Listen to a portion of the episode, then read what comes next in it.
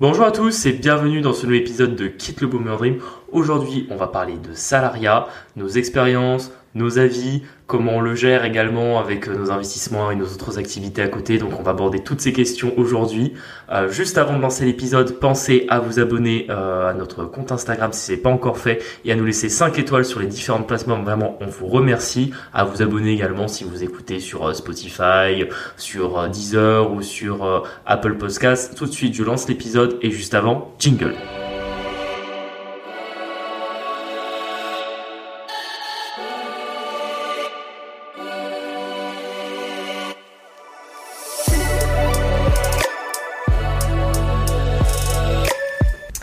La boum anecdote de cette semaine. Euh, ah, tu commences direct dans le vif, tu dis même pas bonjour. Bonjour. euh, non. que je t'ai coupé, vas-y, vas-y. Oui, alors du coup, la, la boum anecdote de cette semaine, c'est que euh, pour ceux qui ont suivi l'épisode sur la gestion des locataires, on a une locataire qui nous pose problème depuis un petit moment. Plus de deux euh, ans. Comment? En trois ans. Trois ans. Oui, mais là, les derniers temps, elle avait accumulé des retards de loyer. Et euh, en fait, on avait eu des problèmes de salubrité avec elle parce qu'en fait, elle quand on lui avait donné l'appart, il y avait des, des, cafards et en fait, elle me disait qu'elle nettoyait. non, justement, là, là t'as mal expliqué. Justement, quand on lui a donné l'appartement, il y avait zéro cafard. C'est pas ce que j'ai dit. Oui, t'as dit qu'on lui avait donné avec non, non, il y avait, zéro cafard. Ça, c'est important de le préciser. C'est que l'appart était nickel et d'ailleurs avant elle, il y avait une autre euh, locataire, une jeune étudiante qui avait gardé l'appartement. Euh, vraiment, ça c'était avec l'ancien propriétaire juste avant qu'on devienne euh, les nouveaux propriétaires de cet immeuble. Et l'ancienne locataire, elle avait tout rendu nickel. Vraiment, en plus c'est un appart qui a été rénové, je pense il y a, moins de 5 ans, un truc comme ça. Et, et là, en fait, elle a commencé à avoir des soucis au bout d'un an à peu près qu'elle était là. Ouais. Et du coup, euh, elle, euh, alors on la, lui a mis la pression, mais en réalité, on avait mis fin à son bail parce que c'est des beaux, c'est des beaux meublés du coup. Euh, qu'on a sur cet immeuble et en fait elle voulait pas partir. on, l'avait lui, on lui avait mis fin au 1er octobre. Ouais, et elle est partie là, il y a une semaine ou deux. Elle est partie le 7 novembre. Bref, donc c'était très très compliqué avec elle. Très tendu sur la très fin. Très tendu sur la fin. Quelqu'un de sans doute schizophrène, ouais, mais c'est important de le préciser ça quand même, parce que c'est moi qui ai eu les prises de tête avec en face à face, tu vois. Et en plus, elle était avec un, elle était en couple avec un jeune homme qui pourtant pas un petit gabarit, hein, je pense à 1m90, 100 kg à peu près, et il a il avait peur d'elle. Moi, vraiment, ça m'a choqué. Donc je me suis dit que c'était quand même quelqu'un qui avait devait avoir des soucis, euh, des soucis psychologiques. Mais bon, bref, c'est les aléas de la vie et il faut faire avec. Quoi. Puis quoi qu'il en soit, euh, c'était pas quelqu'un qu'on avait choisi et, euh, et en fait, on est soulagé qu'elle soit partie. Mais alors du coup, on, on est, on est entré dans l'appartement pour voir un peu l'étendue des dégâts. Parce qu'elle a pas fait d'état d'élus, hein, je précise. elle a laissé la clé dans la boîte Elle, elle a pas rendu toutes les clés, enfin bon classique. Et bah, elle s'est barrée avec tous les meubles du coup. Et elle nous l'a laissé dans un état. Je, vraiment, je suis même pas étonnée qu'elle avait des cafards. J'ai retrouvé de la bouffe dans la douche, donc pour vous dire, euh... ça c'est des choses un peu euh, compliquées de la de l'immobilier. Mais choisissez des gens propres. Donc choisissez des gens solvables, ça c'est première règle. Et en deuxième règle, choisissez des gens propres. Et d'ailleurs, c'est un, des conseils du coup que je voulais donner, c'est que du coup, faut vraiment prendre, euh, enfin la visale, je trouve que la garantie visale, pardon, je trouve que c'est vraiment euh, quelque chose de bien pour le coup parce que euh, là c'est un des derniers appartes euh, où on n'avait pas de garant et la Visal vous permet de prendre en charge ce genre là vraiment je pense que si on avait fait intervenir une entreprise on en avait pour 2 ou 3 000 euros et Oui, enfin 2 ou 3 000 euros, c'est pas que le nettoyage, hein, c'était reprendre toutes les bricoles qu'elle avait fait. On a fait de la peinture. Oui, il fallait nettoyer les murs, il fallait repeindre quelques endroits. enfin, il y a une porte qui nous est restée dans les mains, s'il vous plaît, vraiment. Enfin bon, bref.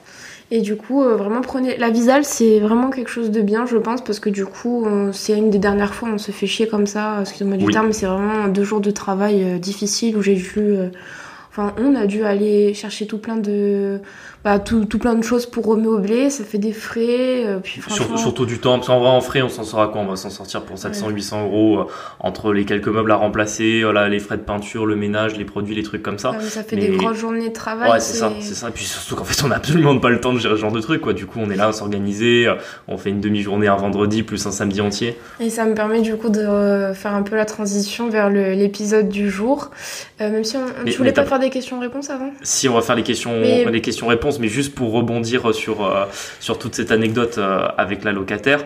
euh, effectivement, elle avait pas de garant parce que, comme vous l'a dit, c'est une locataire qu'on a récupérée de l'ancien propriétaire. En fait, c'était entre au, moment où on était en train de faire les visites de l'immeuble, il y avait l'ancienne locataire qui partait. À l'époque, le propriétaire l'avait remise elle. Au début, ça se passait à peu près bien. Elle a quand même payé correctement son loyer pendant deux ans. Euh, les problèmes de propreté sont arrivés au bout de un an et on va dire que c'est dans les 6-8 derniers mois où c'est vraiment, où ça a vraiment devenu compliqué. Et pourquoi il faut absolument un garant ou une garantie visale C'est que en vrai, il n'y a jamais de très gros dégâts. C'est super rare de tomber sur le locataire qui vous bousille l'appart. Il y en a pour 10 000 euros. Euh, ça arrive euh, une fois sur 100 000. Mais par Ça contre, arrivé vous même. pouvez, oui, avec le cas du mort, mais bon, ça c'était, ça c'était encore une autre, c'était encore une autre histoire. Mais là, dans ce cas-là, on va dire que en termes de temps passé, de frais, vous êtes pour euh, 2-3 000 euros. euh, vous le divisez par 3 si vous le faites vous-même. Mais l'avantage, voilà, d'avoir une garantie visale ou d'avoir un garant, c'est qu'au moins c'est pas euh, vous qui allez devoir mettre la main à la pâte pour ce genre de truc. Vous allez faire venir une entreprise. Bon, ça sera toujours un peu chiant à gérer, mais euh, c'est le garant qui va payer euh, et qui se retournera après euh, contre le locataire indélicat, quoi. Ah, Et notamment dans le cas de la Visale, euh, si vous faites un logement meublé, vous prenez toujours deux mois de garantie. Euh, la loi vous autorise à prendre deux mois, donc prenez deux mois. Et la Visale pourra vous couvrir deux mois complémentaires. Donc dans notre cas, ça nous aurait fait quasiment 2000 euros de, de, de, sécurité si on avait eu la Visale plus, euh, plus euh, deux mois de dépôt de garantie, ce qu'on n'avait pas dans ce cas, parce que même si c'était un bail meublé, l'ancien propriétaire n'avait pris qu'un mois. Mm. Donc voilà, c'est plein de petites choses euh, qu'on a subies parce que ça fait aussi partie des années de l'investissement. On avait pris un risque sur cet immeuble en, achetant avec déjà des locataires dedans. Ça fait partie des risques. On pense que maintenant, en tout cas, on va être euh, très vigilant et probablement qu'on fera plus d'opérations comme ça. Mais c'est vrai qu'à l'époque, ça nous avait aidé à encaisser des loyers tout de suite, en tout cas dès qu'on avait été Oui, propriétaire. et puis le, le bien reste quand même rentable. Je crois qu'on fait 500 mètres de cash flow sur celui-là. Oui, bah c'est simple, euh, on est à fiscalité 12%. incluse, donc- Aujourd'hui, on a 12%. On était un peu moins à l'époque parce que les loyers augmenté. C'est- C'était un des avantages aussi de cet immeuble, c'est qu'il était loué pas cher, les loyers étaient pas très chers. Donc, au fur et à mesure qu'ils s'en vont, on se débarrasse euh, des, des locataires indélicats et en même temps, on augmente les loyers. Donc, euh, franchement, c'est bénéf pour nous. Mais c'est vrai que ça a pris plus de temps que je pensais parce qu'à l'époque, je me suis dit, bon, ben, ils vont partir au bout de six mois. Et au final, trois ans après, on est encore là, quoi. Voilà, on est à 2 sur 3. Il nous en reste qu'un, mais c'est. C'est le moins pire, ouais. C'est le moins pire, et puis bon, euh, ça devrait pas prendre trop de temps. Oui, c'est une question de moi, je pense. Et les, euh, du coup, les, les personnes à qui on reloue, là, ça se passe bien, donc. Euh, Donc au final, euh, voilà, on est content, on est soulagé, même si là on vient de passer un week-end un peu, C'est ça, c'est ça. C'est pour ça que vous avez dû le sentir. Il y a de la tension dans nos voix là, parce que tout le week-end, on s'est dit, c'est pas possible d'être aussi sale et de Ah laisser ouais, un appart comme ça. Mais bon, bref, on l'a choisi. On est, on a choisi de faire l'investissement immobilier. Ah, il y a des bons moments quand vous allez chez le notaire, que vous allez voir la banque, que euh, vous dévoilez. Tous les euh, mois, quand tu vois tes sous tomber. oui, quand tu vois euh, tous les sous tomber, mais bon, il y a toujours ce petit moment quand tu vas chez le notaire et que le notaire te dit mais comment vous faites pour trouver des biens rentables, etc. Et que euh, derrière, il y a aussi les mauvais moments comme euh, ce week-end qu'on a passé, mais bon, faut rendre. En vrai, c'est pas le pire jour de notre vie non plus, quoi. C'est juste un mauvais moment. c'est c'est un que peu chiant. On remercie ma sœur qui m'a- nous a beaucoup Ouais. aidé. on a engagé ta petite sœur et euh, si jamais elle écoute ce podcast, euh, dédicace à elle, euh, c'est vraiment, elle a fait un, un travail remarquable. Et, et voilà quoi. Bon, ben on va enchaîner tout de suite Oui. avec les questions sur l'épisode précédent parce qu'on avait fait un gros épisode sur le financement, de vraiment voir concrètement pas à pas comment on menait un financement, une négociation avec la banque et on a eu quelques retours avec des questions. Donc surtout, n'hésitez pas euh, à nous contacter Euh, si vous avez nos WhatsApp, envoyez-nous des WhatsApp ou envoyez-nous des DM sur le, compte Instagram. On, garde toujours les questions et on y répond en général directement quand vous nous la posez et en plus comme ça on la garde et euh, on se dit que ça nous fera une question pour l'épisode d'après qu'on pourra vous présenter. Donc là on avait eu différentes questions, je te laisse, je te laisse les poser. Alors, on nous a posé comme question est-ce qu'une SCI peut avoir plusieurs comptes bancaires? Alors oui, il n'y a aucune règle là-dessus. Vous pouvez avoir autant de euh, comptes bancaires que pour une personne physique. Ah, si vous voulez avoir 10 comptes sur une SCI, vous pouvez. La seule euh, petite différence, que, euh, et ça c'est important de le préciser, c'est que pour un particulier, une banque n'a pas moyen de savoir dans combien de banques vous avez un compte, alors que pour une SCI, si. Parce que sur le site de la Banque de France, le nombre de comptes des sociétés sont répertoriés. Voilà, c'est la seule différence. Mais en soi, à partir du moment où vous faites carte, carte sur table avec la banque et vous dites, bon, mais voilà, ma SCI, elle a fait par exemple des crédits dans deux banques, donc elle a deux comptes bancaires, il n'y a aucun souci. Ok. Bah, nous, la stratégie qu'on a choisie là-dessus, du coup, c'est de faire. euh, Une SCI par banque. Voilà, ça au moins c'est réglé. On vous, on vous avait déjà expliqué euh, l'avantage quand on avait fait, euh, quand on avait fait l'épisode SCI LIS, Oui. SCI LIR, c'est un des avantages qu'on avait expliqué et je pense que c'est important de le rappeler ici. C'est que quand vous allez faire un dossier de financement devant une banque, euh, avec une SCI, la banque va souvent, euh, va surtout étudier le dossier de la SCI, votre dossier personnel, et si vous avez d'autres SCI dans d'autres banques, elle va rapidement regarder les dossiers, elle va voir si ça s'autofinance, si ça s'autofinance, elle en tiendra pas compte euh, dans son dans son dossier, et en réalité, c'est un peu comme si vous aviez de la dette qui n'était pas prise en compte, donc ça vient assainir votre situation et ça facilite grandement l'acceptation de vos dossiers. Voilà, c'est un petit cheat code, empiler une SCI par banque et faites le maximum de dossiers sur cet SCI-là dans une banque et puis quand vous devez changer de banque, vous faites une nouvelle SCI. Voilà, c'est une stratégie qu'on applique et qui jusqu'ici a payé vu que maintenant on a trois SCI dans trois banques différentes et que ça se passe très bien. Euh, la question aussi qui est par rapport au SCI, c'est euh, si par exemple on, est propriétaire de parts de SCI et qu'on décède, est-ce que c'est transmis automatiquement aux enfants? Euh, oui, c'est transmis automatiquement aux, automatiquement aux enfants. Euh, ça, il a pas de, même si c'est pas prévu par les statuts ou pas prévu par un testament, euh, de base dans la loi, quand il y a une succession, vous récupérez euh, tous les biens euh, du défunt, donc y compris les, immeubles, les meubles et les, les, même les biens immatériels comme les parts de SCI, ce genre de choses. Vous en devenez propriétaire. Il, y a, il peut y avoir des aléas si par exemple il y avait des clauses d'agrément dans une société, dans une SCI, c'est ultra rare, mais par exemple dans une société civile professionnel. On rentre pas dans les détails, hein, c'est très technique et juridique, on sort un peu du cas de l'investissement pur. Mais voilà, euh, retenez que quoi qu'il arrive, vos héritiers auront les parts de la SCI, deviendront associés, et s'il y a une clause d'agrément, au pire des cas, ils auront la valeur euh, des parts de la SCI. On a une question sur euh, qu'est-ce qu'est l'indivision? Alors l'indivision, c'est la situation euh, de droit quand vous achetez euh, un bien avec quelqu'un et que vous n'avez pas créé une SCI pour euh, l'acquérir avec lui. Donc. Oui, en nom propre, tout à fait. Et ça s'applique aussi bien, par exemple, vous achetez une voiture avec votre frère, ben, vous êtes en indivision sur la voiture. Voilà, c'est un régime qui ne s'applique pas qu'à l'immobilier.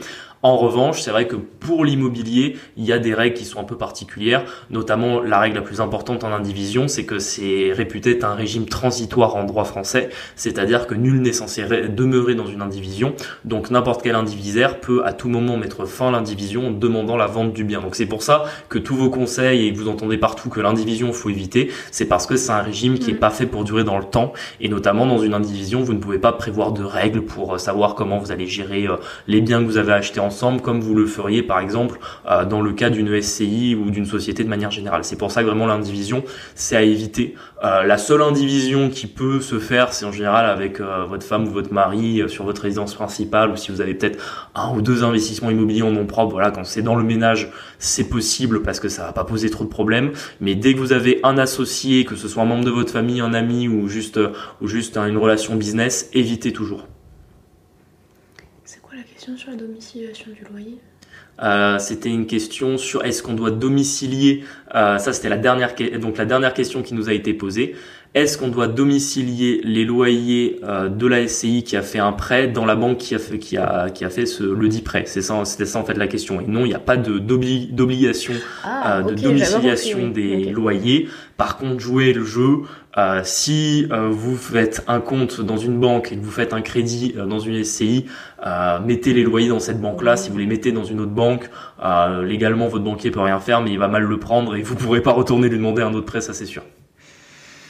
Donc voilà, on a fait le tour des questions qui nous ont été posées. Donc merci, merci pour vos questions et on va tout de suite enchaîner avec le sujet du jour. Donc le salariat, on ne sait pas actuellement encore quel titre on va lui mettre, mais... On n'a pas encore le titre de l'épisode, le petit... je pense que c'est bien d'en parler quand même euh, du salariat, parce que bon, bah, nous ça rythme déjà un petit peu notre vie en ce moment. Et, euh, et je pense que c'est un sujet ultra important, surtout dans le Boomer Dream, oui, c'est vrai que c'est super important parce que quand on a tendance à parler un peu de la rat race, euh, du boomer dream, euh, on parle euh, du salariat parce que c'est un peu la, la, caricature, quoi. C'est-à-dire métro, boulot, dodo, on travaille pour un patron, on est payé un salaire qu'on trouve pas assez important, on peut pas faire tout ce qu'on veut dans la vie parce qu'on n'est pas assez payé et en plus on, on, enfin, on laisse la majorité de son temps à quelqu'un d'autre qui va s'enrichir sur notre dos. C'est un peu la vision très caricature du salariat et on s'est dit que c'était important d'en parler, surtout qu'on est tous les deux salariés et qu'on va pouvoir un peu discuter de Plus pour longtemps, mais. c'est vrai, plus pour longtemps. Euh, du coup, premier point, tu, tu penses que le être salarié en France, euh, c'est être protégé ou pas? Alors oui, euh, par rapport à d'autres pays, il y a quand même des gros avantages à être salarié en France. Euh, même si parfois on peut être perdant sur certains points. Je me suis un peu renseigné en droit comparé, tout ce qui était droit du, du travail par rapport à d'autres pays, et il y a certains points pour lesquels c'est plus avantageux d'être salarié dans d'autres pays qu'en France. Euh, je sais pas si ça vaudra le coup qu'on en discute, mais voilà, c'est un peu pour déjà euh, casser un peu le truc. on va dire que c'est parfait d'être salarié en France par rapport à tous les autres pays. Non, il peut y avoir des situations qui sont mieux sur certains cas, euh, mais c'est surtout que effectivement l'avantage que vous avez en France, euh, c'est que déjà si vous êtes un salarié qui ne travaillait pas ou qui fait du mauvais travail, ben, c'est très difficile de vous virer. Ça par contre c'est une réalité. Même quand on est salarié, on s'en rend compte. Euh, donc ça déjà c'est un certain avantage parce que finalement vous avez un, un ce qu'on appelle le droit du travail, c'est un peu un droit au travail, c'est-à-dire qu'une fois que vous l'avez, ben, c'est euh, compliqué de, de, de, vous en retirer ou alors on va devoir euh, vous proposer une rupture conventionnelle ou un licenciement. Si c'est un licenciement, il faudra le justifier. Quoi qu'il arrive, vous prendrez un chèque et puis derrière vous aurez droit au chômage. Donc c'est quand même une situation qui est relativement confortable. Mais il faut pas oublier que euh, le souci, c'est que comme on peut pas virer les gens de manière facile, je pense qu'en France, dans le, le, domaine du salariat, il y a beaucoup de situations qui vont se développer où en fait, c'est ça, la boîte va rendre la vie du salarié impossible en espérant qu'il parte de lui-même. Et au final, est-ce que c'est vraiment mieux que simplement dire bon ben voilà euh, t'es pas assez bon tu travailles plus ici et demain tu t'en vas quoi. Après je pense qu'il faut faire aussi attention par rapport au tu sais la catégorie d'emploi que que t'as tu vois que, que, ce soit je pense que c'est très je pense que c'est très avantageux quand t'as un emploi technique tu sais qui demande enfin il y a rien de y a rien de rabaissant dans ce que je dis mais euh, tu sais par exemple les, les, les emplois à faible valeur ajoutée plutôt que quand tu commences à monter en cadre où là je, trouve que vraiment ça n'a aucun avantage d'être salarié en, en étant cadre.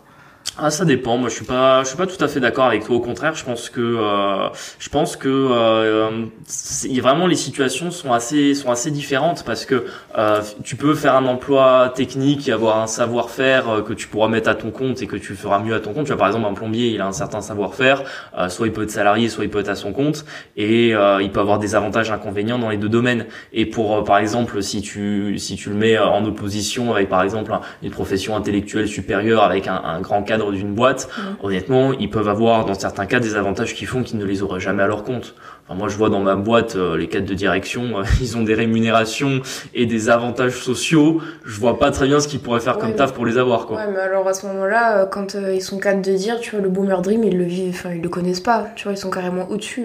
Ah, ça dépend. Hein. Ils peuvent partir du jour au lendemain. Et bon, c'est c'est c'est un peu trop. ça, je pourrais pas l'expliquer ici dans ce podcast, mais moi j'ai un exemple justement de quelqu'un qui est parti très très vite, alors que pourtant il était très très bien placé dans la boîte. Donc comme quoi. Ça, Peut-être, mais ça veut bien dire qu'il est salarié que du jour au lendemain. Euh... On le fait dégager, quoi. Exactement. Donc c'est pas sa boîte. Il reste un salarié, même s'il a les avantages sociaux euh, d'un, plus ou moins d'un patron. On a déjà fait un épisode sur l'éducation que je vous invite à écouter d'ailleurs. Mais euh, du coup, j'ai une question par rapport à ça. Est-ce que tu penses que l'école, elle nous conduit automatiquement vers le salariat? Euh, oui, parce que c'est c'est les en soi les instituteurs, donc euh, les gens ou les professeurs, les gens qui vont euh, former les enfants, qui vont faire les enseignements pendant des années, eux, ils sont déjà dans, le salariat. Alors, ils sont pas dans le salariat privé, ils sont dans le salariat public, mais ce qui revient quasiment au même. C'est-à-dire qu'ils ont un employeur qui est l'État, ils ont une rémunération tous les mois euh, qui ne trouve pas assez importante euh, et qui sont ont l'impression d'être pas assez payés. Et en fait, ils sont totalement dépendants de, du, aller travailler tous les jours, de se lever pour faire la même chose, etc. Donc, en fait, euh, naturellement, forcément, ces gens-là, euh, c'est pas eux qui vont vous encourager à devenir chef d'entreprise. Euh, c'est pas qu'ils veulent forcément vous maintenir dans la même chose que eux ils sont, mais en fait ils ne connaissent pas ce monde-là. Enfin, ça peut-être il y a une exception de quelqu'un qui aurait été chef d'entreprise qui est devenu instituteur, mais en général ça va plutôt être l'inverse. On était instituteur puis on devient chef d'entreprise et les chefs d'entreprise ne viennent pas enseigner à l'école, donc forcément euh, il y a plutôt euh, une un, un, biais où on va amener effectivement l'enfant à plutôt voir le travail comme un jour il bossera pour un employeur. Mais c'est pas non plus euh, en, en, inadéquation avec la société. La majorité des gens aujourd'hui sont salariés. J'ai plus j'ai plus le chiffre de tête mais je pense qu'il y a il y a quoi? Il y a 30 millions de salariés en France un truc comme ça? Mmh quasiment quasiment une personne sur deux en France est salariée et les autres vont être euh, à leur compte. Alors bon, je parlais du chef d'entreprise, faut pas toujours voir euh, le mec avec la boîte de 200 salariés, etc. qui roule en Lamborghini, mais euh, on peut juste être chef d'entreprise quand par exemple on est un coiffeur à son compte, un plombier à son compte, on est un chef d'entreprise, en tout cas d'un point de vue légal, au, moins à son échelle. Donc c'est vrai que ça, ça peut aussi être un exemple et mais en général, ça demande quand même une certaine expérience et c'est rare, par exemple, un, étudiant de 18 ans qui va pouvoir se dire bon, mais vas-y, je me lance à mon compte à 18 ans. Ça existe, mais c'est quand même plutôt rare et on va en général commencer sa vie plutôt salarié et si on sent que c'est pas euh, ce à quoi on espère, on va se diriger vers autre chose après. Je disais du coup c'est dur de passer à son compte quand par exemple tu as fait des études euh, pour un métier qui est particulièrement fait pour le salariat ou qui s'exerce en tant que salarié. Donc euh, c'est vrai, mais il y a pas beaucoup de métiers que tu peux exercer que en étant salarié. Euh, sauf peut-être euh, non mais enfin j'ai même pas d'exemple là qui me vient à part euh, bon c'est sûr que si tu veux être astronaute tu peux pas être astronaute à ton compte tu seras forcément salarié d'une agence spatiale internationale quoi mais dans la plupart des jobs regarde même moi mon métier de banquier euh, j'ai pas spécialement fait des études pour devenir banquier mais même si tu suis les diplômes qui sont associés au métier de la banque etc ben un jour tu peux choisir par exemple de faire de la gestion de patrimoine à ton compte directement ou devenir conseiller ou courtier en prêt immobilier, tu as quand même toujours des métiers que tu peux faire à ton compte, même toi dans la comptabilité. Euh, après, c'est peut-être un peu plus compliqué si t'as pas le diplôme d'expert comptable de pouvoir te mettre à ton compte, mais tu peux quand même faire des métiers annexes comme du closing, comme euh, de, de l'assistante administrative euh, déléguée ou en tout cas en prestataire de service. Tu vois, as toujours des idées où tu peux mm. rejoindre plus ou moins ce que tu faisais avant et le faire à ton compte. Je pense qu'il n'y a pas de métier vraiment prédestiné pour ça, sauf certains emplois vraiment très techniques ou par exemple on pourrait prendre le cas dans l'industrie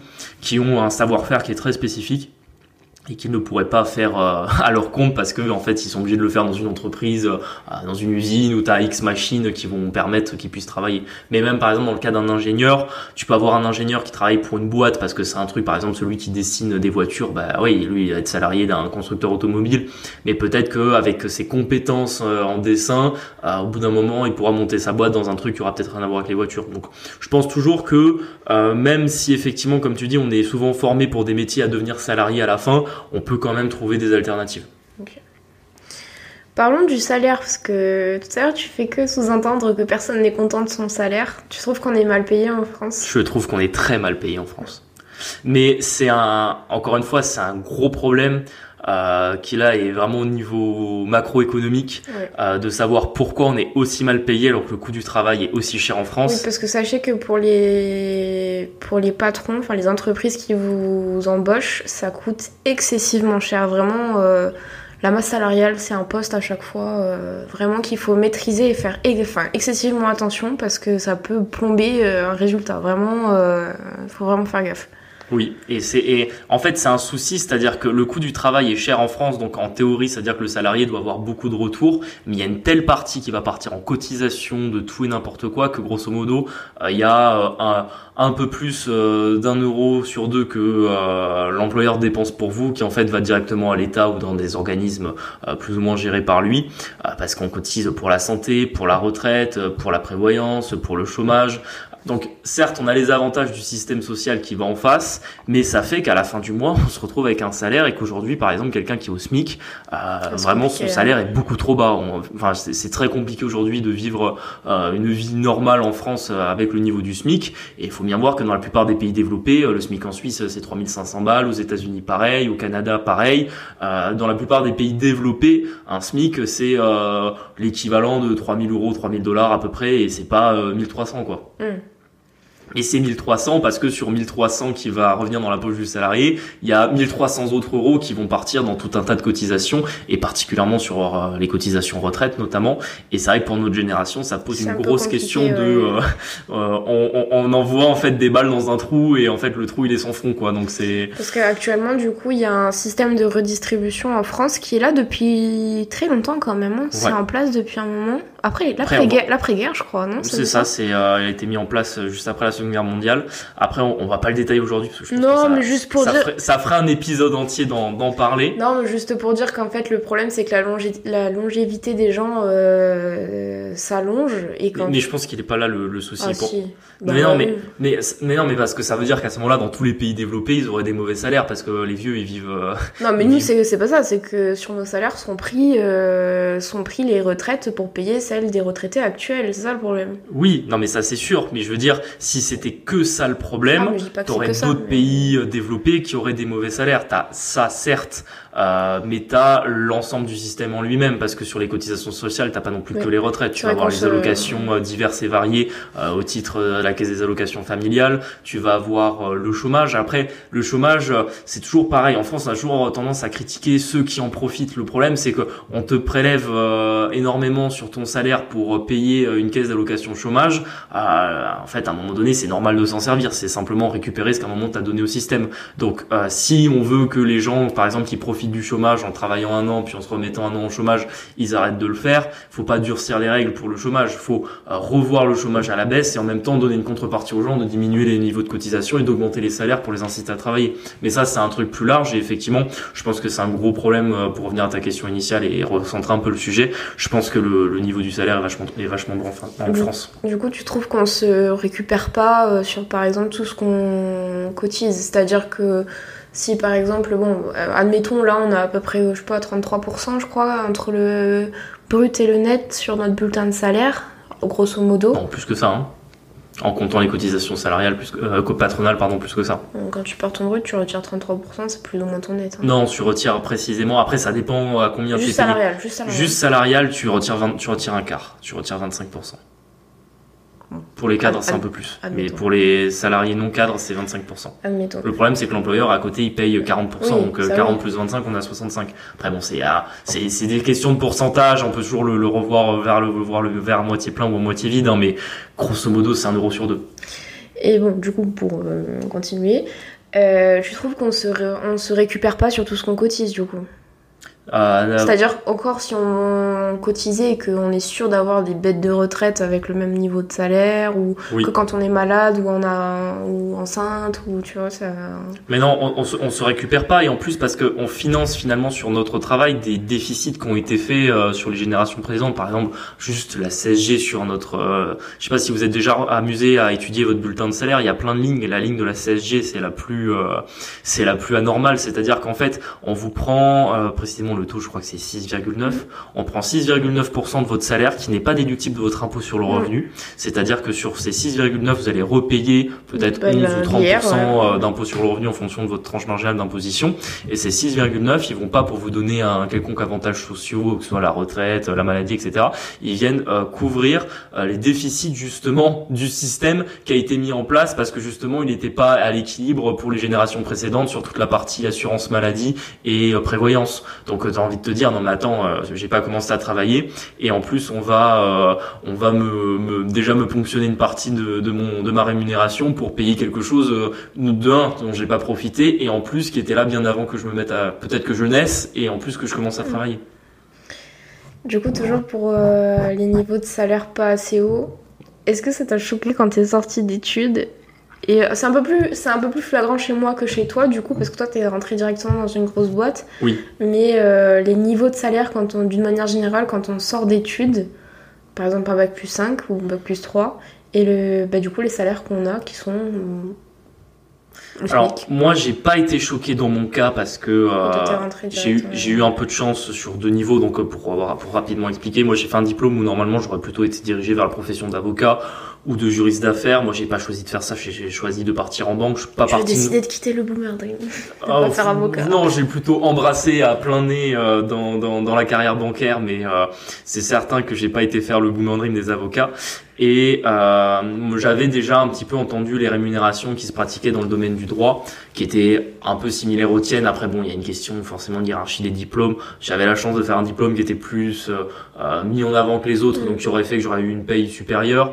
Mais c'est vrai que j'avais trouvé que c'était pas forcément incroyable, et qu'en allant justement dans un groupe bancaire, en termes de temps passé, parce que tu as beaucoup de congés et que tu travailles aux 35 heures euh, euh, dans les banques, je m'étais dit que tu récupérais beaucoup plus en termes de euh, taux horaire qu'en allant dans les métiers du droit de manière générale.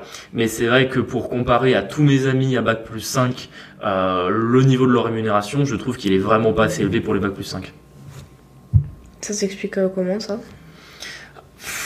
Déjà trop de diplômés peut-être je sais pas. Déjà trop de diplômés je pense qu'il y a trop de bac plus 5 je pense que en, fait on a le gros souci mais après c'est toujours pareil on est obligé de refaire du macro pour voir un peu d'où on en est. C'est qu'on n'a pas assez d'industrie. Il n'y a pas assez de gens qui ont euh, des métiers à forte valeur ajoutée dans l'industrie. On fait il y a trop de gens qui se retrouvent à être formés euh, sur euh, des diplômes à valeur bac plus 5 pour travailler dans des domaines où on n'a pas forcément besoin d'autant de gens et forcément ça va tirer le niveau des diplômes vers le bas. Plus on avait en France de manière structurelle un chômage des jeunes, même si là pour le coup il a, il a un peu baissé euh, les dernières années, il y avait quand même un chômage des jeunes qui avaient du mal à, trouver du travail à la sortie du diplôme, principalement parce que comme on a du mal à virer les salariés, les, patrons se disaient je vais pas prendre un jeune sans expérience, on sait pas ce qu'il vaut, je préfère prendre quelqu'un de plus âgé. Alors que dans d'autres pays on peut dire mais vas-y je te donne ta chance, de toute façon si tu bosses pas bien dans trois mois t'es plus là, tu vois c'est c'est con mais ça ça ça a tendance à fluidifier un peu le marché, à permettre aux gens à trouver plus facilement des postes et plus facilement aller dans d'autres dans d'autres branches. Et euh, tout ça combiné fait que euh, il y a une, une, déflation sur euh, sur les rémunérations des, des bacs plus 5. Tu vois, la dernière fois on parlait d'inflation, déflation, il y a une déflation sur le niveau des rémunérations. Et en plus, on est dans une société qui n'a pas connu énormément d'inflation affichée sur les dix dernières années et où le niveau des rémunérations de manière globale des salaires a pas beaucoup augmenté et où en plus on se retrouve un peu avec une génération, la génération d'un peu avant nous qui a 40 ans, qui a commencé à bosser dans les années 2000 plus ou moins, qui dit non mais attends, euh, moi quand j'ai commencé à bosser, euh, j'étais payé 1600 euh, balles et c'était très bien 1600 balles. Ben ouais frérot, quand t'étais payé 1600 balles en 2008, tu veux, le SMIC était à, était à 900 euros, tu vois, donc effectivement bien, tu, tu vivais mieux du coup. Tu vivais mieux, tu vois, en comparaison de ceux qui étaient au SMIC, tu vivais mieux. Mais je t'avoue que quand le SMIC est à 1300 euros, si tu me payes 1700, euh, ça veut dire que je suis payé pas très loin du SMIC, tu vois, à 300-400 euros près, j'y suis. Euh, donc euh, c'est un peu aussi un problème de génération, de gens qui se sont pas rendus compte que le coût de la vie aujourd'hui n'est pas le même que quand tu étais en 2006 non plus, tu vois, en termes de loyer, en termes de nourriture, en termes d'énergie, c'est quand même des choses qui ont pris énormément d'inflation depuis, et tu peux pas te dire en euros, bah, simplement tu vas payé 100 bah, euros de plus que tes aînés que j'ai recrutés il y a 15 ans, quoi. Donc tu as tout ça qui vient compliquer, compliquer un peu les choses. Et toi, ton avis là-dessus? Bah qu'on n'est pas assez payé, franchement. Euh, quand, je vois les, heures passées, alors moi c'est un peu différent du coup, mais quand je, trouve qu'en fait le, le salariat d'une manière générale est mal organisé, en tout cas pour les postes de cadre. C'est assez mal organisé. Je trouve qu'il y a de plus en plus de tâches à faible valeur ajoutée et euh, en fait il n'y a jamais de rétribution de du travail en plus. Tu vois, c'est plus, moi je, trouve que c'est plus un problème d'organisation. Je garderai mon salaire, mais je finirai à 17h tous les jours, ça m'irait en vrai. Oui, bah, non mais je, il y a un équilibre qui, il y a un équilibre qui est pas maintenable et j'ai l'impression que tout fait chez tout le monde c'est plus ou moins pareil en fait. Euh, oui. Il y a un équilibre qui se fait pas alors que ben c'est quand même euh, c'est quand même beaucoup de temps qu'on passe au travail donc c'est bizarre. Bah, je, suis d'accord avec toi et je pense qu'il y, a un autre point qui s'ajoute à tout ça, c'est un peu et c'est particulièrement vrai dans un peu notre sphère euh, professionnelle entre euh, les métiers du droit et les métiers de la comptabilité, c'est que euh, il y a une estimation de la valeur du travail qui est faite par les employeurs, qui est parfois décorrélée un petit peu du marché. C'est-à-dire que la loi du marché, c'est simple, tu as une offre, tu as une demande, et tu dois trouver un prix qui et naturellement, hein, quand un marché est bien fait, il y a toujours un prix qui vient équilibrer l'offre et la demande. Et notamment dans des secteurs d'activité, on peut prendre le tien, la comptabilité. Euh, si à un moment donné, on n'arrive plus à recruter, c'est parce que le prix proposé est pas assez élevé. Tu augmentes le prix de, tu augmentes les rémunérations, ben, naturellement, tu vas recommencer à recruter des gens. Mais euh, il y a euh, un ah, petit peu la génération des, ben, des experts comptables aujourd'hui, mais bon, c'est des patrons et ça c'est dans plein de domaines qui estiment que non, euh, on doit recruter un salarié à tel prix parce qu'on estime que ça vaut tel prix. Euh, le problème c'est que si tu recrutes personne à ce prix-là, bah, à un moment donné, tu peux ah, faire le job. Pas, ça passe pas, Il y a un moment, l'équation, elle est pas, elle est pas, elle est pas résolvable. Et ça veut dire surtout qu'il faut, à un moment donné, augmenter les prix. Alors oui, je suis d'accord, tu as une question de rentabilité des entreprises. Euh, on va pas se mentir, c'est quand même des domaines dans le service où tu as des taux de marge qui sont très importants par rapport à mm. beaucoup d'autres euh, euh, secteurs. Ah, et où ils peuvent, de un, se permettre d'augmenter euh, les, les, rémunérations, et de deux, eux augmenter eux-mêmes leurs prix si vraiment ils avaient besoin d'augmenter leur rentabilité. Ouais, mais quand t'es salarié, tu t'en rends pas trop compte en fait. Euh, non, quand t'es salarié euh, de, quoi bah, bah, Qui font des taux de marge, euh, tu vois, tu le sais pas trop. Ah, tu le sais quand tu vois leur compte bancaire. Oui, mais voilà, toi, tu, tu les vois, tu vois. Ouais, moi, moi, je, moi, c'est- moi, je vois que c'est que quand on propose un candidat et qu'on dit le budget, ils sont là. Ça va pas être possible, je sais pas comment on va faire, tu vois, alors qu'au final, on peut largement. Ah oui, mais c'est sûr. Mais de, de toute manière, euh, ça, ça, c'est peut-être un biais. C'est pour ça aussi je suis content d'être allé, euh, quand même avoir une expérience dans la banque. C'est que ça aide quand même à comprendre comment euh, fonctionne l'économie. Et ce qui est sûr, c'est que, euh, moi, en tout cas, des, des patrons qui gagnent pas leur vie, j'en ai jamais vu. Ils, Oui. ils gagnent tous, Tous très bien leur vie. Et euh, Après, le- l'enjeu n'est pas le même non plus. Je, je pense que tu prends plus de, plus de risques à être patron, à avoir On des bouches à nourrir, etc., plutôt que d'être juste salarié, tu fais ton taf et c'est Non, mais je te, là, je suis pas en train de te parler de redistribution des richesses. Hein.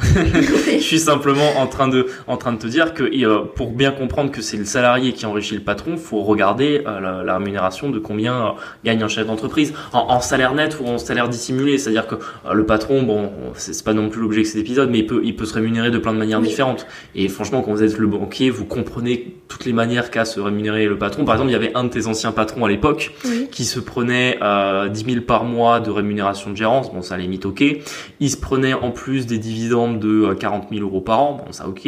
Et en plus il était propriétaire des murs qu'il louait à prix d'or euh, à sa propre entreprise où il reprenait 15 000 euros Ouais, par mois à peu près. ça, ouais. Enfin bref, tu cumulais tout à la fin, tu te rendais compte qu'en fait il prenait 40K par an euh, et que du coup il se permettait d'acheter des plantes à 5000 balles mais par contre il voulait pas augmenter votre paye de 1000 euros par an, tu vois. Ouais. Enfin, à un moment donné, euh, je, je, c'est, il faut essayer de trouver quand même un, un équilibre à tout ça. Et je pense que c'est pour ça que nous, en tout cas, on n'a pas trouvé notre équilibre dans le salariat et qu'on n'a qu'une envie, c'est de le quitter. Et je pense que c'est aussi pour ça que beaucoup de gens J'allais te veulent le quitter question, est-ce et que ou en tout cas ont un, temps- un taux de turnover important dans les entreprises. J'allais te poser la question, est-ce que tu penses qu'on peut être épanoui au travail, enfin en tant que salarié Parce que moi, en fait, je connais personne qui est content de son job, vraiment. Bah, c'est vrai qu'en tout cas dans notre euh, dans notre réseau et dans notre cercle, pas, euh, on n'a pas on n'a pas d'exemple. Après, je pense qu'il y a quand même plusieurs cas où ça peut arriver. On, on peut prendre le mec par exemple qui aime ce qu'il fait, tu vois, il, juste il kiffe son job parce qu'il aime bien faire ça. Euh, bon, ça va peut-être durer qu'un temps, mais en tout cas, il est bien dans sa boîte parce qu'il aime bien ce qu'il fait. Tu vois, ça c'est le premier Mhm. cas. Le deuxième cas, c'est euh, celui qui a un équilibre entre son salaire et son temps passé, des conditions de travail qui sont pas trop mauvaises, une ambiance au travail qui est cool, et il se dit ok, en tout cas moi pour l'instant je suis bien, je me vois pas bouger, ou peut-être que euh, tu vois. Et après, t'as aussi par exemple le cas de celui qui se dit ok, moi aujourd'hui peut-être que ce que je fais c'est pas ouf, mais j'ai des perspectives, du coup je patiente un peu parce que les perspectives que je vais avoir après, elles seront mieux. Tu vois, c'est différents cas qui font que t'as des gens qui Trouve un équilibre. en trouve un fait. équilibre, en tout cas après par, parler d'épanouissement au travail, à un moment donné, euh, il y, a- il y a que les services RSE Ouais. très sincèrement Oui, pour parler de ça, tu vois. Euh, je pense pas qu'on peut être genre épanoui au travail, Non, mais on peut essayer de trouver euh, Un truc ouais. où on se dit bah, finalement euh, le job qu'on fait est pas si mal et que la boîte où on est est pas si mal non plus. C'est possible, c'est possible. Et il y en a, hein, il y en a dans les boîtes. Tu vois, il y en a qui kiffent, qui font. Il y en a même ils font des carrières entières. Moi je vois dans ma boîte, t'en as plein, ils ont fait des carrières Oui, entières. Après, vrai, ouais. sont plus ou moins heureux dans leur vie, tu vois. Mais en vrai, euh, je pense que si t'as bossé 40 ans au même endroit, c'est quand même que t'avais trouvé euh, plus ou moins ce que tu recherchais, quoi. Je vois. En tout cas, je vois pas dans quel scénario tu peux rester 40 ans au même endroit si ça se passait pas bien dès le début, C'est sûr. Après, t'as aussi une question d'époque. Tu vois, je pense que euh, ce que nous on connaît aujourd'hui en 2023, en ayant 25, 26, 27 ans, euh, c'est pas la même chose que quelqu'un qui avait 25, 26, 27 ans en 1997, tu vois. Mm. Je pense que t'as un peu, t'as un peu ça qui vient faire une différence aussi. T'as l'à côté du fonctionnement global de la société, du prix, du coût de la vie, de l'inflation, de l'immobilier, de tout ça, tout ça, d'internet aussi, tu vois, parce que t'avais plein de gens aussi avant, ils étaient dans leur job et en fait, euh, bah, à part leurs amis qui peut-être avaient été vivaient la même chose dans leur job mais on parlait pas non plus, il y avait pas vraiment de moyen de savoir euh, comment ça se passe ailleurs. Du coup, tu changeais de boîte moins facilement. Aujourd'hui, avec Internet, euh, moi, à chaque fois que j'ai candidaté pour aller bo- bosser quelque part, j'étais sur Glassdoor et je regardais les avis des anciens salariés. Et t'apprends beaucoup de choses sur la boîte. Des fois, tu savais même euh, quel manager fallait éviter. Tu sais, t'étais même pas arrivé à l'entretien d'embauche, tu savais déjà que si t'étais dans l'équipe d'un tel, fallait pas y aller, quoi. Enfin, aujourd'hui, en vrai, avec Internet, tu peux. et c'est con, mais ça peut faire des perspectives où tu peux te rendre compte que que ça va pas plus rapidement. D'ailleurs, du coup, ça me, per- enfin, ça me permet de transitionner. Euh, Transiter. transiter peut-être, transitionner, je sais pas. Je sais pas, on, on va le laisser. Euh, par exemple, toi, t'as quand même vachement vite trouvé ton équipe. Ça fait 4 ans et demi que t'es dans ta boîte, un peu moins. En comptant Euh, l'alternance. Hmm, Oui, c'est bien ça, ça fait bien ça. c'est 4 quatre ans et demi. Et du coup, toi, t'as fait que ce job-là. Enfin, que, Que ce- cette boîte-là, que ouais. cette à boîte-là. plusieurs, euh, plusieurs postes, je commençais stagiaire, puis alternant, puis banquier privé. Moi, j'en ai, je suis à mon quatrième. Depuis l'alternance. Après, j'ai un, peu, j'ai un peu plus que toi, j'ai un an de plus. Ouais, en euh, cinq ans, va, en En cinq 5 ans. ans. Donc je reste en moyenne deux ans dans mes postes. Et alors, du coup, qu'est-ce que tu aurais comme conseil à donner pour euh, survivre un peu au salariat et justement trouver cet équilibre, sachant que, bon, même s'il il y en a qui, c'est peut-être leur ambition de rester salarié et je trouve ça très bien, mais si par exemple on, est, on veut quitter Boomer Dream et qu'on a besoin juste du CDI pour, euh, pour emprunter, Qu'est-ce que tu donnerais comme conseil? Alors, c'est compliqué parce que ça dépend du cas de figure. Pour celui qui est vraiment pas bien dans sa boîte, qui va tous les matins avec la boule au ventre, franchement, change du taf. Change pas, change de taf, fais autre chose. Euh, j'ai été pas loin de ça à un moment donné. Franchement, j'en ai été pas loin. Euh, ce qui m'a fait tenir et qui a fait que j'ai pas changé de taf à ce moment-là, c'était que euh, j'ai mis un peu en, en, face euh, les projets que j'avais. Je me suis dit que si je voulais accomplir les projets, euh, c'était le chemin le plus court de rester là où j'étais. Et aujourd'hui, ça va mieux et j'y vais plus le matin que la boule au ventre. Mais euh, pour celui qui a pas spécialement de projet qu'à la boule au ventre, déjà lui, il faut changer de taf. Première première chose. Ensuite, pour celui qui est pas bien, qui veut quitter le boomer dream, qui veut investir, il faut qu'il dessine son projet et qu'il voit quel est le chemin soit le plus rapide s'il veut aller vite, soit euh, le moins douloureux si euh, il, a pas peur d'y passer un peu plus de temps, mais par contre il veut pas il veut pas se la mettre euh, trop difficile non plus. Donc ça, c'est trouver un peu l'équilibre là-dessus.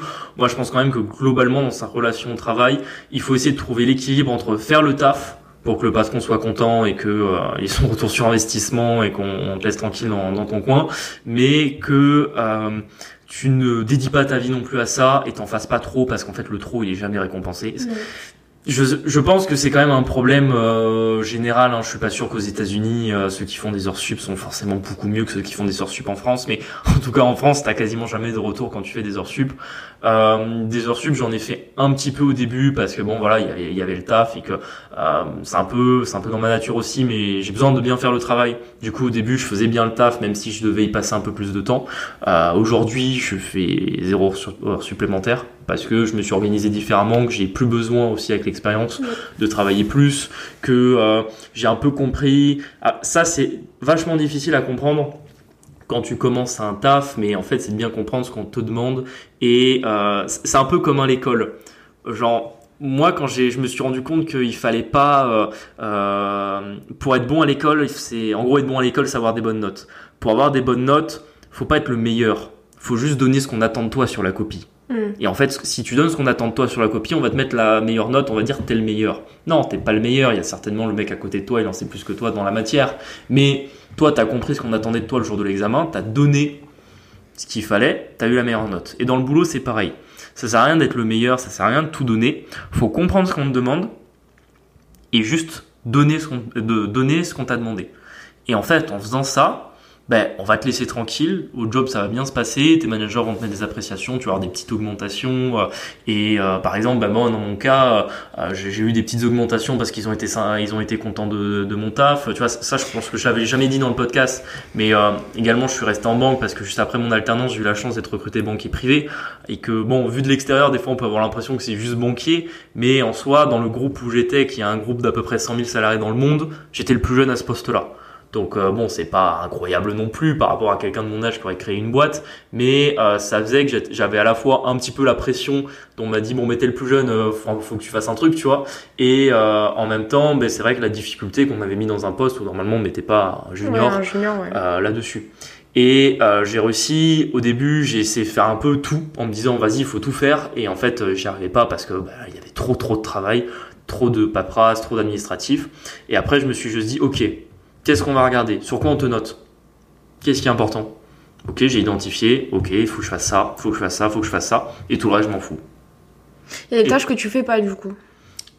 Bah, je fais le, minimum du minimum. Bon, en tout cas, des, des fois, j'ai pas peur de me dire, là, t'es juste en train de mettre la poussière sous le tapis, mais je me dis, je m'en fous, personne viendra jamais se soulever ce tapis. Hmm. Alors oui, en théorie, je devrais pas faire comme ça, mais la réalité, c'est que si je le fais, on va pas me dire c'est bien.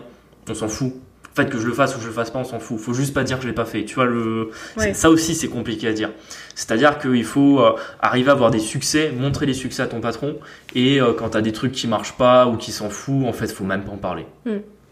euh, moi, à l'instar de toi, du coup, j'ai vachement mal à le comprendre, ça. Je... Parce qu'en comptabilité, du coup, il y a la, manière de faire et la manière de pas faire. Et euh, c'est vrai que des fois, je me rendais pas compte qu'on s'en fichait, que ce soit correctement comptabilisé ou qu'il manque des factures ou que c'est ce qui est pas bien en théorie sur le, sur le papier. Mais euh, tant que mon boss il était content, en fait, c'était bon. J'a- J'avais pas compris. Du coup, des fois, j'ai passé des, des heures et des heures à essayer de faire un truc super propre, alors que c'était pas ça qu'on me demandait. c'était trop. Ouais, c'était trop et c'est pas ça qu'on me demandait. On aurait préféré que je, repré- genre, je, je rappelle quelqu'un ou euh, je sais pas, euh, des tâches qui moi me paraissent des fois euh, vraiment pas prioritaires. Et ben c'est bizarre, mais aux yeux de euh, ceux qui sont au-dessus, c'est c'est prioritaire alors que aucune valeur ajoutée. Mais tu vois. Là-dessus, j'ai un exemple. Par exemple, moi, dans mon taf, euh, je suis en relation avec de la clientèle. Mhm. On m'appelle tout le temps. Oui. Et en fait, c'est simple. Moi, on m'a dit, il faut que tu fasses du bon business, que du coup, tu, tu rentres des nouveaux clients, que tu fasses des nouvelles affaires, etc. Et pour le faire, il faut que tu te laisses un temps dans la journée. Enfin, tous les commerciaux savent ça. Il faut, il faut se laisser un temps dans la journée pour appeler les prospects ou relancer les clients sur lesquels tu as des propositions. Et en fait, mes managers s'étaient rendus compte que par rapport à tout le boulot qu'on avait à faire, les équipes, en fait, elles faisaient jamais ce boulot d'aller chercher du business. Elles ne faisaient que subir l'activité, c'est-à-dire subir ce qui te tombait dessus euh, tout au long de la journée. Et en fait, moi, typiquement sur le téléphone, je me suis rendu compte que les clients qui m'appellent, qu'en fait, j'ai pas de raison de les avoir au téléphone, bah, en fait, je me suis rendu compte que c'était 9 fois sur 10, c'était pas pour du business, c'était pour de la merde. Hmm. Du coup, eux, je les prends pas au téléphone. Tu fais quoi du coup? Tu les laisses Je les laisse euh, me laisser un message le plus souvent. Et en général, soit je les rappelle s'il y a besoin, soit je vais leur envoyer un mail pour régler le truc. En fait, je gagne beaucoup de temps comme ça. Et en plus, ils viennent pas me déconcentrer pendant que je fais autre chose. Et en plus, ça me fait moins de gens que j'ai au téléphone. Du coup, ça me libère du temps pour appeler ceux que j'ai besoin d'appeler. Et en fait, en faisant ça, j'ai eu des résultats.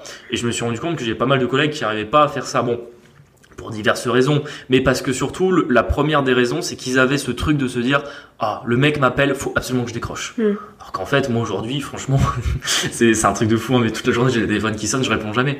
Et je dis aux gens que je suis en réunion, que je suis en rendez-vous, etc. Mais au moins ils me polluent pas euh, ce que je suis en train de faire. Oui, ils t'arrêtent pas net dans le C'est ça. travail. Et en plus, euh, je règle plus facilement les problèmes qu'ils ont parce qu'en général, ils vont me laisser un message. Du coup, ça me laisse le temps d'y réfléchir, trouver une solution et de faire autrement. Alors que si je veux l'avoir au téléphone, on va y passer 15 ans parce qu'il va devoir m'expliquer son truc, je vais pas comprendre. En plus, j'aurai la tête ailleurs, machin. On va devoir réfléchir à deux. Enfin bon, bref, ça sera pas efficace. Alors que là, du coup, euh, j'ai le temps de, j'ai le temps de réfléchir, de régler son problème plus rapidement. Et c'est surtout que ça me laisse en fait déjà euh, plus de patience pour appeler d'autres gens au téléphone parce que la vérité, enfin moi en tout cas, je peux pas rester 3 heures au téléphone dans la journée, je vais péter les plombs. J'ai, euh, je sais pas, en général, je, je fais une demi-heure le matin, une demi-heure l'après-midi, mais au moins la demi-heure que je vais faire au téléphone, ben, je vais appeler 4, 5 personnes et ça va être productif, ça va être efficace. Et c'est pour faire du business où derrière le manager va me dire ben c'est bien. Alors que celui qui m'appelle pour de la merde, le manager il s'en fout, il veut même pas le savoir.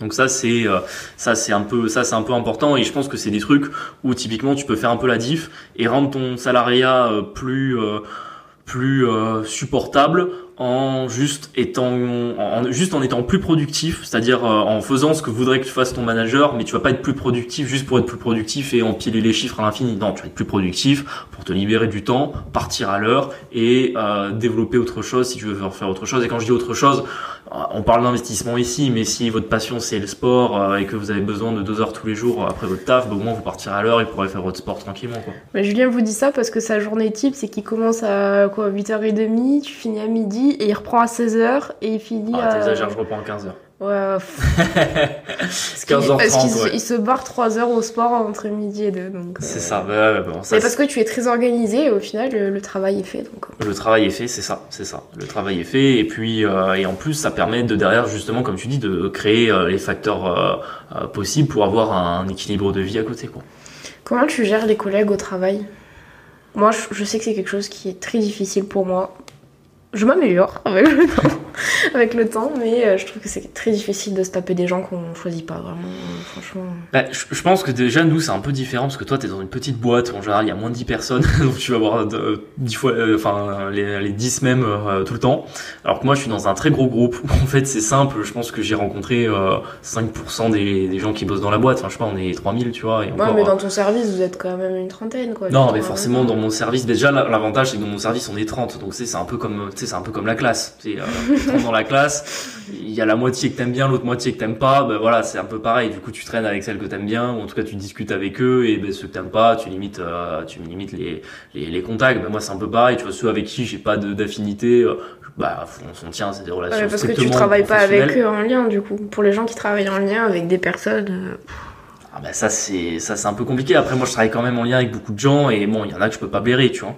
Et c'est vrai que eux c'est compliqué. Et c'est vrai que je pense que c'est un peut-être un défaut du salariat c'est que c'est que quand tu dois euh, travailler avec quelqu'un avec qui t'aimes pas travailler pour diverses raisons, hein, tu peux juste euh, avoir deux personnalités trop Oui, différentes ou alors juste le mec fait pas son taf et juste t'as besoin qu'il fasse son taf parce que sinon toi ça te retombe sur la gueule et qu'en plus euh, bah, des fois la hiérarchie est faite de manière où on peut pas euh, tu peux pas trop euh, venir régler les comptes quoi. Et ça par exemple c'est un truc qui m'énerve dans ma boîte, c'est qu'il y a un peu un côté euh, On fait pas de un vagues. côté pas de vague bon enfant. Et ça moi des fois ça me gonfle parce que bon franchement je suis je suis là pour avoir des bonnes relations avec les autres et euh, faut que tout le monde s'entende bien. Mais à un moment donné quand tu fais pas ton taf, faut qu'on te le dise. Hmm. Et ça, c'est un truc avec lequel j'ai vraiment de mal, parce que combien de fois ça m'arrive de genre taper un mail euh, pour envoyer un tir, tu vois, parce que Fuck you bref, genre je suis genre patient, je laisse passer une fois, deux fois, mais là genre la troisième fois j'en peux plus, tu vois. Et du coup j'écris un mail et je me dis putain si j'envoie ça, j'ai encore, euh, on va encore m'appeler en me disant que j'ai fait le con, tu vois. et mon prédécesseur, il était même encore plus fou que moi, et euh, lui il a carrément pris le téléphone un jour, il a il- il- Insulter. Euh... presque, tu vois. Et en fait derrière le manager. euh, Ouais, bah forcément, ça lui est retombé dessus. ah, le manager l'a monté en l'air. Après, en plus, quand il a voulu changer de poste, on en a parlé, machin. Enfin, vous voyez, Ah, bah, c'est les cercles vicieux. On s'en est rappelé de la fois où il a Bah, c'est ça, c'est ça, c'est ça. Et bon, euh, pff, moi, le, le- en fait, le pas de vague, ça me casse les couilles parce que c'est le pas de vague. En fait, c'est jeter la poussière sous le tapis. C'est pas régler des problèmes qui doivent l'être. Et tu vois, c'est pour ça que genre. euh, Justement, une des raisons de quitter le salariat, c'est pas uniquement euh, vivre autre chose, c'est aussi euh, pouvoir travailler selon tes propres règles et euh, en n'étant pas obligé de mettre la poussière sous le tapis avec tes collègues parce que euh, bah, tu es dans un système où euh, faut que tout le monde s'entende bien même si euh, les gens sont pas efficaces quoi. Moi, j'ai un peu de mal avec les collègues qui sont un peu plus âgés que moi. En fait, quand il y a une différence de génération, c'est rigolo, mais on travaille pas du tout de la même manière. Et vraiment, les plus âgés, je les trouve euh, franchement limite toxiques. Ils te disent euh, Oh, T'es parti, t'as pris deux heures à midi, oh, il est 17 heures, tu t'en vas. Euh, Tu vois, ils sont très à cheval sur le travail et je trouve vraiment que c'est un problème. Comment tu fais pour les tenir à distance, ces gens-là? Ben euh, quand, quand on n'est pas quelqu'un de très. euh, Enfin, quand on est quelqu'un de plutôt sensible et. euh, tu vois, je sais que toi, tu t'en fous Ouais, de manière générale, mais dans, dans la vie de tous les jours, il est comme ça. Mais pour les gens qui ont un peu plus de. Un peu plus de mal, tu, tu donnerais quoi comme conseil? Faut mettre de la distance. Tu le parles pas Bah, leur parler non, mais en fait le problème c'est que, euh, enfin, on a plein d'exemples. euh, C'est peut-être, on a peut-être pas le temps de de- d'évoquer des exemples dans tes jobs précédents, mais on en avait parlé. Le souci c'est que c'est des gens qui qui viennent créer du lien avec toi, qui n'a pas forcément lieu d'être au travail, qui par exemple vont te poser des questions personnelles euh, que tu dis peut-être à un ami, mais bon, à un collègue avec qui tu partages juste un travail et que tu reparleras plus jamais si tu quittes ce travail, ça sert à rien de d'échanger ce genre d'informations. Et euh, il y a aussi le truc de euh, moins ils en savent, mieux ils se portent. Hmm. Tu vois, par exemple, l'organisation que j'ai sur mon travail aujourd'hui, Pe- Peut-être qu'il y en a qui s'en doutent, mais en tout cas personne m'en a parlé. Et euh, moi je sais que je suis irréprochable parce que le travail est fait et que attention moi aussi je suis au forfait, hein, j'ai pas d'horaire de travail donc euh, quand je m'organise comme je veux et que je me prends plus de temps à midi que euh, ce que je enfin ce que je devrais en théorie, c'est légal sur mon contrat de travail. C'est juste que effectivement comme tu dis ça pourrait être mal vu par mes collègues. Bah, je m'arrange pour qu'ils le savent pas en fait. C'est tout. Donc, euh, euh, il y en a quasiment des fois, je leur dis ah oui, ben je suis allé au sport à midi, tu vois. Et mais en général, si je dis ça, il sait pas à quelle heure j'y suis allé, il sait pas à quelle heure j'y suis revenu. Et, et en même la plupart, ils pensent que j'y vais le soir, tu vois. Je, Mm. quand on me dit tu, mais tu vas, au- tu vas au sport s'il faut par semaine, tu vas quand? Je dis ah ben le soir après le boulot, alors qu'en fait j'y vais le midi. Parce que s'ils me disaient ah mais tu vas le midi, tu fais comment pour aller déjeuner avec les clients? Bah je vais pas souvent déjeuner avec les clients parce que j'aime pas trop ça, tu vois. Ouais, bah non, j'aime pas trop ça, donc euh, je vois pas pourquoi je me forcerais. euh, sauf quand vraiment voilà, il y a pas le choix, c'est un gros client. Ah, donc, le, euh, le déj avec les clients, c'est vraiment chiant. ah ouais, moi, moi j'ai du mal. Moi j'ai du mal parce que c'est comme tu dis là, c'est le truc générationnel et si tu veux, moi j'ai des clients, euh, je suis plus jeune que leur enfant, c'est compliqué si tu veux. euh, meubler deux heures de. Ouais, de- genre de- tu vas manger, tu vas manger au resto avec ta grand-mère parce que c'est ta grand-mère et que t'as les liens familiaux. Tu vois, ton client, si le seul truc qui vous rapproche, ben, c'est la relation d'affaires que vous avez, c'est un peu compliqué d'aller déjeuner quand vous avez euh, 50 ans d'écart, quoi. Mm. Après, bon, voilà, il y a, par contre, il y a des clients avec qui tu peux bien t'entendre, tu vas manger avec au resto parce que c'est pas des amis, mais bon, ça devient des connaissances, limite des gens que tu garderas le numéro si un jour tu quittes la boîte, ça c'est un peu différent. Mais si c'est vraiment le client-client ou si c'est manger pour manger, moi Ouais. perso, je préfère la salle. hein. T'as raison.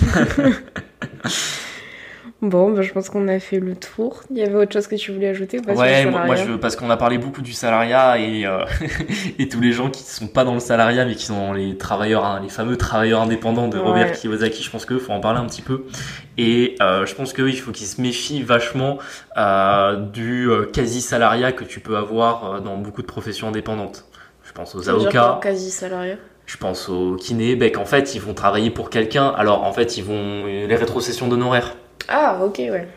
C'est comme ça que travaillent euh, peut-être 60% des avocats en France et 60% Ouais, des des, pro- kinés des en profs France. libres, ouais. C'est ça, bon, parce que c'est souvent des profs libres, mais en fait, euh, ils font, euh, ils sont en quasi salariat parce qu'en fait, ils vont travailler chez un patron, donc ils vont travailler dans le cabinet d'avocat, ils vont travailler dans le cabinet de kiné, Euh, ils vont devoir se plier aux règles, donc euh, les horaires, euh, toutes les règles à la con, peu importe, en tout cas que t'es pas dans, t'es pas chez toi, tu vois.